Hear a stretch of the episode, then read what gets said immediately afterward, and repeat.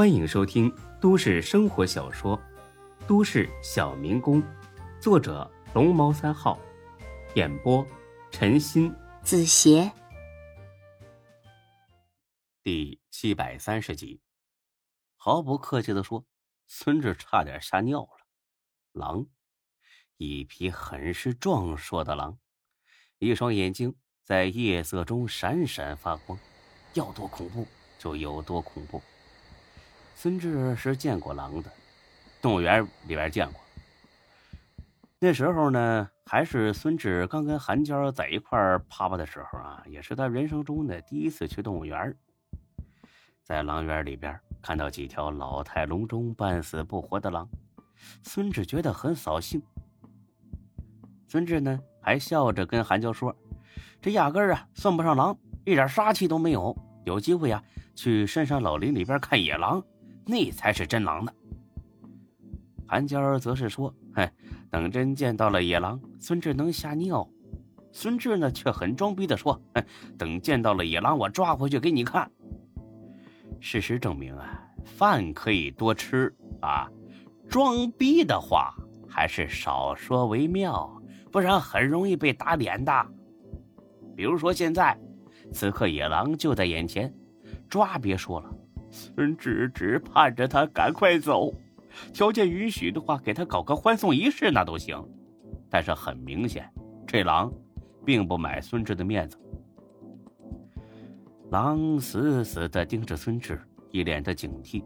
孙志心里边默念起来：“，看不见我，看不见我，赶紧走，赶紧走！太上老君急如律令，阿弥陀佛，阿弥陀佛，呃，德玛西亚。”可惜这话连他自己都不信啊！这不是傻了吧唧的二哈，这是一条货真价实、杀气十足、逼格十足的野狼。别说离得这么近，就算隔着几百米，他都能嗅到人身上散发出的味道。见孙志似乎没醒，这牙突然呲牙咧嘴叫了一声：“嗷！”那血盆大口，那尖牙，真是要了命了。孙志不为所动，继续装睡，因为他想的是，只要我不动，这条狼就会以为我嗝屁了，就能放我一马，放我一条生路。可惜，孙志的小算盘打错了。见孙志不动，这狼呢开始往山洞里走，这可不得了啊！过来一口咬断自己脖子怎么办呢？必须有所表示。孙志一下子睁开了眼，死死盯着这狼。这狼呢，也停下了，同样盯着孙志。坦白说，孙志心里边很害怕，因为根据他的经验来说，对视是一种很容易激怒对方的举动。他在自己的心里呢，都配上台词了。孙志说：“你瞅啥？”狼说：“瞅你咋的？”孙志说：“你再瞅一个试试。”狼就说：“不瞅了，能动手就别逼逼。”老子直接废了你！孙志足，享年二十四岁，活得荒唐，死的窝囊。看这狼的体格，再考虑到自己已经精疲力尽，大伤元气，真打了起来几乎没什么胜算。想到这儿呢，孙志很心虚的把目光转移到了洞口旁边的草丛上，但是这狼一点也不懂得礼尚往来，还是死死的盯着孙志，气氛。一度十二分尴尬。孙志看似稳如老狗，实际心里慌得一逼呀！总这么下去也不是办法。他用眼睛的余光瞟了这狼一眼，这狼呢就跟石化一样，还是老样子盯着孙志。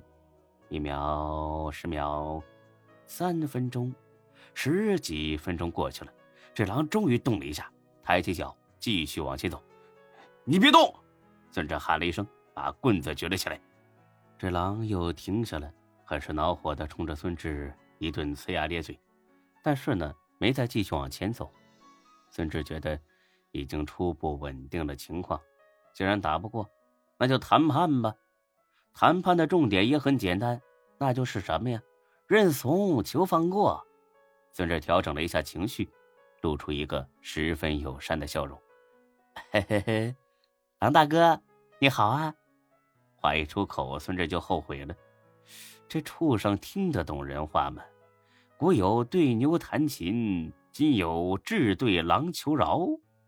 这要是让才哥知道，自己可就威严扫地。哼，得了，都被逼到这个份上了，也没得选了，死马且当活马医吧。哎，狼大哥，看来这是您老人家地盘是吧？真是抱歉，我呀。不是故意闯进来的，实在是风急雨大雾又浓，这才迷了路，误打误撞闯了进来。不过您老人家放心，我就是借个地方避避雨，我绝对没什么恶意，更不会久留。天一亮我就走。哎，不不不不，我现在就走，行吗？啊，孙志很期盼奇迹会出现。啊，比如呢，听了自己的肺腑之言，这狼啊会很通人性，点头放他走，甚至呢会友好的送给他一些兔子、山鸡之类的土特产。可惜。奇迹就是奇迹，轻易是不会发生的。